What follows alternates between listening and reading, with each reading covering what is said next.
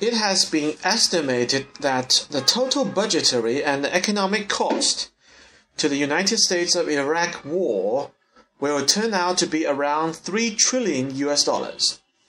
Even with this level of expenditure, the armed forces have come under huge strain as a result of the war. Deployments have got steadily longer and redeployments more frequent. Retention rates and recruitment standards have fallen. While the army has lost many of its brightest and best with a remorseless rise in the number of officers choosing to leave at the earliest opportunity. Such has been the inordinate cost of the Iraqi occupation that, regardless of political considerations, the financial burden of any similar, similar proposed invasion of Iran, in practice likely to be much higher, would always have been too large for military as well as political reasons. The Bush administration was unable to seriously contemplate similar military action against Iran and North Korea. The other two members of its axis of evil, the United States is thus already beginning to face the classic problems of imperial overreach. The burden of maintaining a huge global military presence with over 800 American bases dotted around the world has been one of the causes of the US enormous current account deficit, which in 2006 accounted for 6.5% of US GDP. In future, the American economy will find it increasingly difficult to support such a military commitment. The United States has ceased to be a major manufacturer or a large scale exporter of manufactured goods, having steadily ceded that position to East Asia. In recent times, it has persistently been living beyond its means. The government has been spending more than it saves. Households have been doing likewise.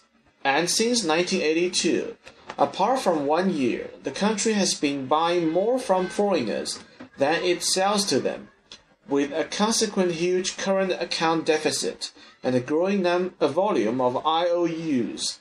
Current account deficits can, of course, be rectified, but only by reducing growth and accepting a lower level of economic activity. Growing concern on the part of foreign institutions about these deficits led to a steady fall in the value of the dollar until 2008, and this account could be well be resumed at some point, further threatening the dollar's role as the world reserved currency and American financial power. The credit rating agency Moody's warned in 2008 that the US faced the prospect within a decade of losing its top notch AAA credit rating, first granted to the US government debt when it was assessed in 1917, unless it took radical action to curb government expenditure. And this was before the financial meltdown in 2008, which, with the huge taxpayer funded government bailout of the financial sector, will greatly increase the size of the US national debt. This is not to suggest that in the short run, the US will be required to reduce its military expenditure for reasons of financial restraint. Indeed, given the position that the US military occupies in the national psyche, and the primary emphasis that U.S. foreign policy has tradi- traditionally placed on military power, this seems most unlikely. Being an imperial power, however, is a huge, expensive business and peering into the future as its relative economic power declines.